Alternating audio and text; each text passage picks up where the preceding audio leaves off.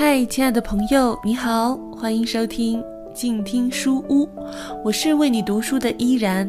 今天你过得好吗？最近有没有什么好书想要和我分享呢？欢迎你留言给我。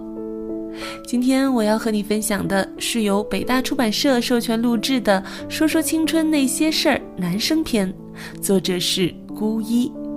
今天要分享的这一篇呢，是关于自由的，名字叫做《顺时针的方向》。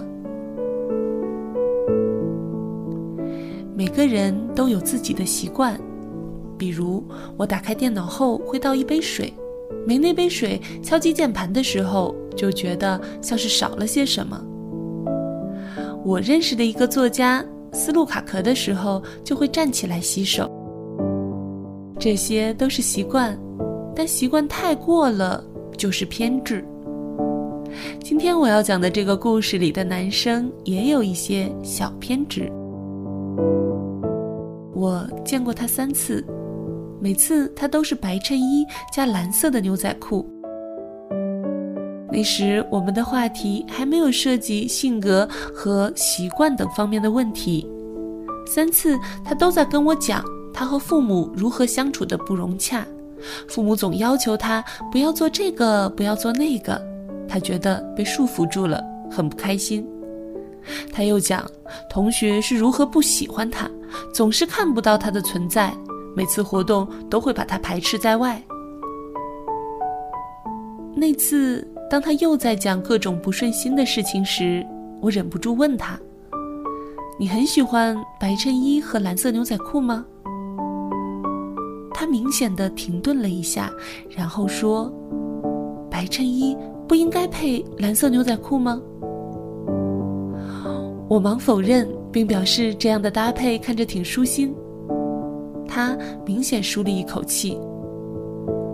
我也不知道是从什么时候开始的，开始特别注意这些细节：白衬衣必须配蓝色牛仔裤。如果搭配了其他颜色的裤子，我一整天都会不自在。一大桌子人吃饭，用手旋转小桌面的时候，必须顺时针方向，否则我吃的时候就食之寡味，味同嚼蜡。我轻轻地敲击了一下桌面，问他：“你做所有的事情都很有规律吗？”他想了一下，说：“差不多是吧？要做什么事，基本每天早上睁开眼前我就构思好了，而且差不多都可以按照我设想的去完成。”我接着问：“那你有没有想过，有一天事情发展如果脱离了你的计划，会怎样呢？”这个应该不会吧？他想了想。好像没有什么太特殊的事情可以让我改变计划。哦，有次吃了什么东西拉肚子，挺难受的。不过我还是坚持到晚上十一点，把我的计划全都完成了。语文老师曾经在全班同学面前表扬我，说我是整个班甚至整个年级最会规划的学生。不过，他也不喜欢我。哦，为什么他不喜欢你呢？我问他，他说啊，我的作文缺少一种张扬的想象力，太按部就班，没有亮点。男生低眉，有些心不在焉。你说周围的人为什么不喜欢我呢？我沉默了一小会儿，我想我已经知道他的问题所在了，就像切苹果。他偏执的认为苹果必须竖着切，那样才叫切苹果。他就不知道，原来切苹果还可以切出小星星。竖着切，在他的脑海里就是定律，就是对的。所以，当他看到别人横着切苹果，切出星星的时候，他会露出不屑的表情，会以为别人是不对的。就像语文老师对他的作文提出意见的时候，明明只是针对他的作文，但是到了他那里就变成了老师对他这个人的一种否定。嘿，你有没有想过，男生不穿白衬衣，穿条纹格子的衬衣也可以很帅啊？白衬衣不搭蓝色牛仔裤，搭灰色和黑色可能也不错。吃饭的时候，桌面偶尔按逆时针转一下，可能更方便找到那道你最喜欢的菜呢。我对他说。他明显被我的话吓了一跳，愣愣地看着我。我轻笑道：“当你认同了这些观点的时候，你可能就会发现，原来周围的人也是很喜欢你的。”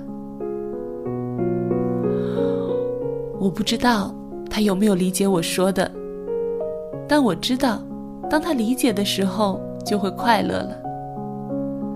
我们眼里有很多问题，其实啊，都不是问题。只需要转变一点小小的角度，让自己放轻松。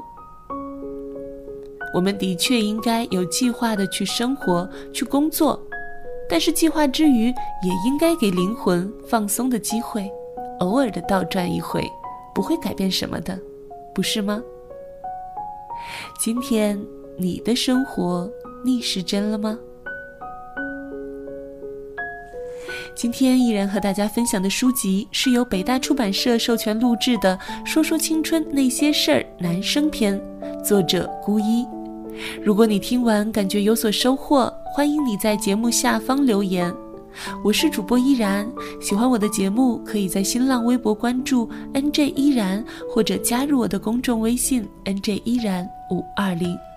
感谢你收听今天的节目，我们下期再会。若下。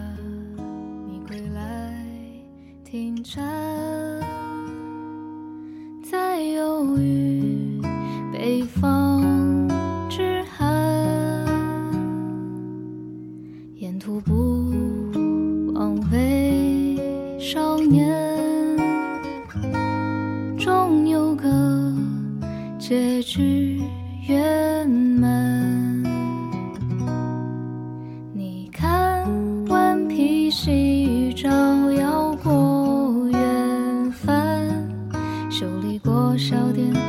出忽明忽暗的灯盏，你听江水流过人家，吵着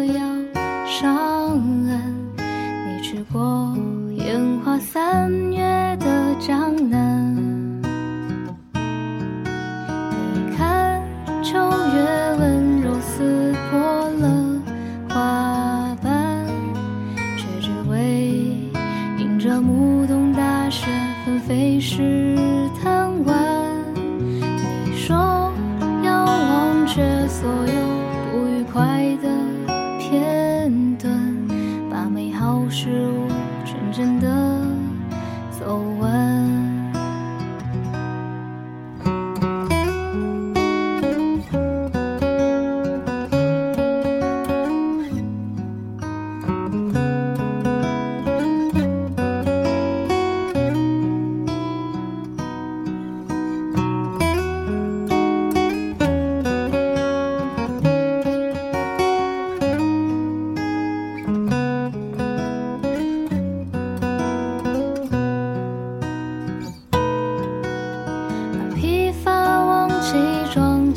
铺纸的长街，把失败恋爱藏进路人的详谈，把起舞的今日写成诗。